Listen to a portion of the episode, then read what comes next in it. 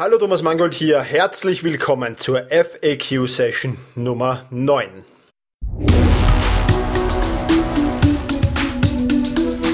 Effizienter arbeiten, lernen und leben. Der wöchentliche Podcast zum optimalen und maßgeschneiderten Selbstmanagement. Hier ist dein Moderator, ein Lernender wie du, Thomas Mangold.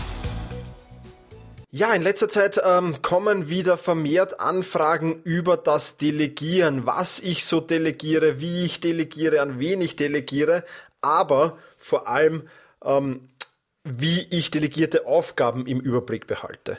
Und ja, auf all diese Fragen will ich in dieser heutigen Podcast-Session ein paar Antworten geben.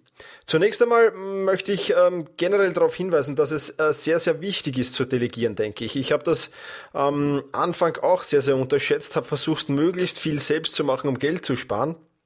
Aber ähm, genau der gegenteilige Effekt ist eigentlich der Fall, denn wenn du selbst Dinge machst, die du nicht kannst, wo du dich nicht auskennst, ähm, wo du sehr, sehr lange brauchst, wo du dann vielleicht auch verzweifelst und doch dann Hilfe brauchst, ähm, das ist vergeudete Zeit im Prinzip. Und ähm, ich versuche halt vor allem dort, wo ich ja Schwächen habe, wie zum Beispiel im grafischen Bereich, solche Tätigkeiten auszulagern und an Leute eben zu geben, ja, die das gut können und die äh, wirklich gut damit äh, zurechtkommen, das schnell machen, das ausgezeichnet machen. Und so denke ich, entsteht eine Win-Win-Situation. Ich kann mich äh, dann auf Dinge konzentrieren, die ja, mir leicht fallen, die mir Spaß machen und in denen ich gut bin und ähm, lage eben alles andere aus. Daher denke ich, ist Delegieren sehr, sehr wichtig. Und da wären wir gleich ähm, beim ersten Punkt, den ich besprechen will, und nämlich, was ich so alles delegiere. Ja, zunächst einmal ähm, delegiere ich halt im Bereich meiner selbstständigen Arbeit. Das heißt, ich habe keine Mitarbeiter, keine fixen Mitarbeiter zumindest.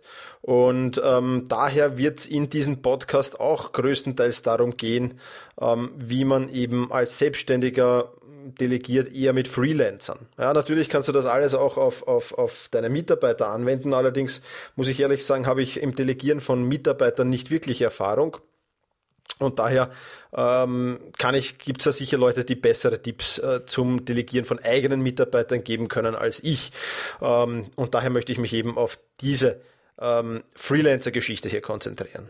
Also ich delegiere, ich habe schon erwähnt, ähm, grafische Arbeiten zum Teil. Ich bin ein absolutes grafisches Antitalent, äh, daher werden diese Arbeiten ausgelagert, aber auch technische Arbeiten an meinem Blog, an WordPress zum Beispiel, ähm, die ich nicht imstande bin zu tun oder die sehr, sehr viel Zeit in Anspruch nehmen würden, weil ich mich erst im Internet schlau machen müsste und das Ganze dann umsetzen müsste.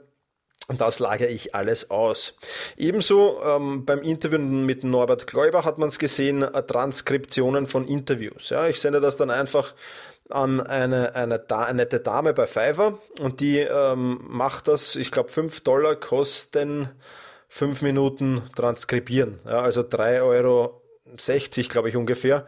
Ähm, kostet das. Also alles in allem haben mich die 15 Minuten dann äh, ein bisschen was über 10 Euro gekostet. Ja.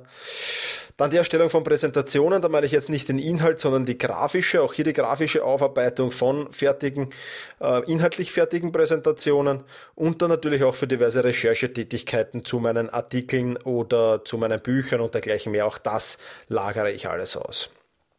An wen ich das delegiere, ähm, da unterscheide ich jetzt zwei Dinge. Einerseits Freelancer im Internet, da verwende ich vor allem die Plattformen Fiverr und machdudas.de, also fiverr.com. Fiverr mit zwei R geschrieben und machdudas.de. Ich werde die Links dann wieder in die Shownotes reinstellen, natürlich. Dort lagere ich viel aus bei Fiverr, vor allem grafische Arbeiten, bei machdudas.de dann eher die technischen Arbeiten an meinem Blog. Und dann habe ich eben noch Assistenten oder virtuelle Assistenten. Früher hatte ich virtuelle Assistenten auch. Ähm, die habe ich jetzt momentan nicht mehr, weil das Portal, über das ich das gemacht habe, ähm, ja, diese, diesen Service eingestellt hat, auf Deutsch zumindest, beziehungsweise andere Portale jetzt ähm, für mich jetzt ähm, noch nicht wirklich das bieten, was ich eigentlich will und auch vom Preis-Leistungs-Verhältnis her dann, wenn sie das bieten, was ich will, nicht wirklich überzeugend sind. Ähm, aber wenn du der englischen Sprache mächtig bist, dann hast du dort ein großes Reservoir an ähm, Portalen, wo du virtuelle Assistenten engagieren kannst. Wie gesagt, das mache ich im Moment nicht. Ich fahre im Moment eine andere Schiene, nämlich versuche ich über bekannte ähm, immer wieder virtuelle oder virtuelle Assistenten dann zu finden, äh, die gewisse Tätigkeiten, vor allem im Recherchebereich für mich übernehmen. Ähm, wir haben zum Beispiel beim Fußballverein, bei dem ich jetzt tätig bin, haben wir immer wieder Studenten, ähm, die froh sind, wenn sie sich den einen oder anderen Euro nebenbei verdienen können. Und an diese lagere ich dann ähm, diverse ja, Recherchearbeiten und teilweise auch Schreibarbeiten aus. Also so mache ich das. Ja, wie, wie erhalte ich delegierte Aufgaben, wie behalte ich die im Überblick? Wird jetzt niemanden überraschen, wenn ich sage, ich nutze Evernote dazu. Ähm, und zwar funktioniert das bei mir sehr, sehr einfach und sehr, sehr ja, stupid, könnte man fast sagen.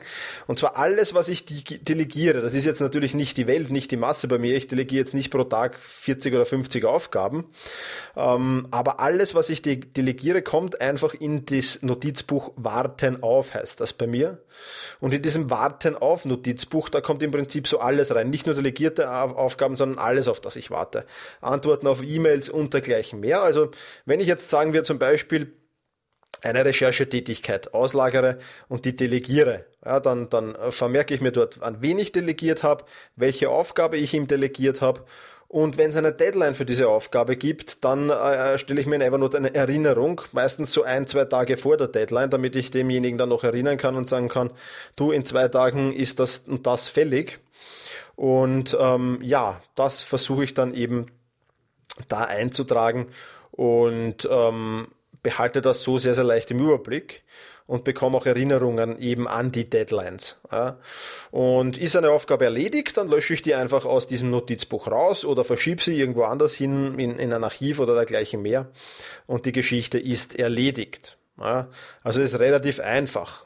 Ja, also es kommt in den Warten-auf-Ordner. Wenn du sehr viel delegierst, dann könntest du ein Stapelnotizbuch machen mit Delegieren und dann die einzelnen Projekte vielleicht noch auflisten als Notizbücher und dann dort alles reinschmeißen, was du delegiert hast. Das ist auch natürlich eine Möglichkeit, wenn du wirklich viele, viele Sachen im Überblick behalten musst und, und delegieren musst, ähm, dann kann ich dir da empfehlen, ein eigenes Stapelnotizbuch zu machen.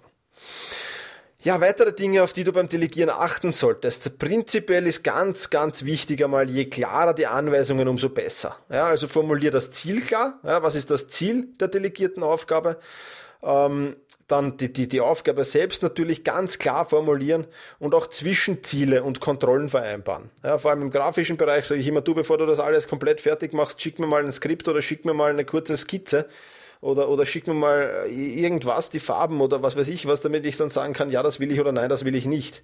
Ja, wenn, wenn der das Ganze komplett fertig macht und dann sage ich ihm, das und das und das gefällt mir nicht, dann kann das eventuell noch teuer werden. Ja, also das erachte ich nicht als sehr sinnvoll. Am besten setzt du auch ein Zeitlimit, vor allem wenn du Freelancer auf Stundenbasis beschäftigst, was ich jetzt dann nicht unbedingt empfehlen würde. Ja, ich bin da mal sehr eingefahren, ähm, habe eine einfache Recherchetätigkeit ausge, ähm, ausgeschrieben für mein erstes Fußballbuch, also für mein zweites Fußballbuch, wo es um Freistoßtricks ging. Und man sollte, der sollte im Prinzip nichts anderes tun, als ein paar statistische Daten zu Freistößen, Eckbällen, Outeinwürfen und dergleichen zu sammeln. Und ich habe aber nichts dazu gesagt, äh, hör auf nach zwei Stunden. Und er hat dann, ähm, ich habe da zehn Stunden Guthaben gebucht damals und von diesen zehn Stunden hat er acht Stunden für diese lächerlichen Zahlen recherchiert, hat mich gekostet über 80 Euro der Spaß und äh, ist in meinem Buch mit einer Zeile erwähnt worden. ja, also da vorsichtig sein. Ich bevorzuge ähm, All-In-Aufträge oder weiß nicht, wie ich sie nennen soll. Das heißt, ich bezahle für ein fertiges Produkt. Ja, ob der dann ähm, drei Stunden dran arbeitet, zehn Stunden oder 20 Stunden, ist mir im Prinzip vollkommen egal. Ähm, wenn ich eine grafische Aufgabe beauftrage, dann sage ich, okay, ich zahle dir 50 Euro und für diese 50 Euro will ich dann ein Produkt, das mir passt und das mir gefällt. Und das funktioniert meistens in der Regel auch sehr, sehr gut. Wie gesagt, bei Fiverr kannst du für 5 Dollar Aufträge verteilen. Da mache ich auch ganz gern, dass ich dann ähm, mir dort Anregungen hole und gleich an drei oder vier oder fünf ähm, Menschen dort Aufträge zum selben Thema verteile und mir dann einfach das, was mir am besten gefällt, nehme. Mache ich im grafischen Bereich ab und zu. Kostet mich dann 25 Dollar und ich habe vier oder fünf Vorschläge ähm, und, und nehme dann einfach das Beste daraus. Und das ist auch wirklich eine coole Sache, wie ich finde. Ja, so viel ähm, zum Delegieren, ein kurzer Überblick zum Delegieren. Wie gesagt, ähm, delegier so viel wie möglich, umso mehr hast du Zeit für die wirklich wichtigen Aufgaben, wenn du jetzt, sag mal, die unwichtigsten delegierst, beziehungsweise die, die du nicht kannst, kann ich nur jedem ans Herz legen. Ich delegiere so oft es möglich ist Aufgaben und ähm, bin damit sehr, sehr zufrieden und sehr, sehr glücklich. Ja, das war's von dieser FAQ-Session. Wenn du Fragen an mich hast, ja, Wünsche, Beschwerden, Anregungen natürlich auch, aber vorrangig Fragen, dann würde ich mich freuen, wenn du mir eine E-Mail sendest mit deiner Frage, beziehungsweise wenn du schlicht und einfach die Sprachmitteilungsfunktion ähm, auf meinem Blog verwendest. Du kommst dorthin auf selbst-management.biz slash Kontakt und ja, wenn du mir so eine Sprachnachricht hinterlässt, dann reiche ich deine Anfrage vor. Das heißt, Sprachnachrichten werden mit Priorität behandelt. Würde mich freuen, wenn wieder so eine eintrudeln tun würde. Ja, und in diesem Sinne verabschiede ich mich und genieße deinen Tag. Vielen Dank fürs Zuhören. Viele weitere Artikel und Inspirationen findest du auf selbst-management.bertha Ida Zeppelin. Und jetzt viel Spaß beim effizienten Arbeiten, Lernen und Leben.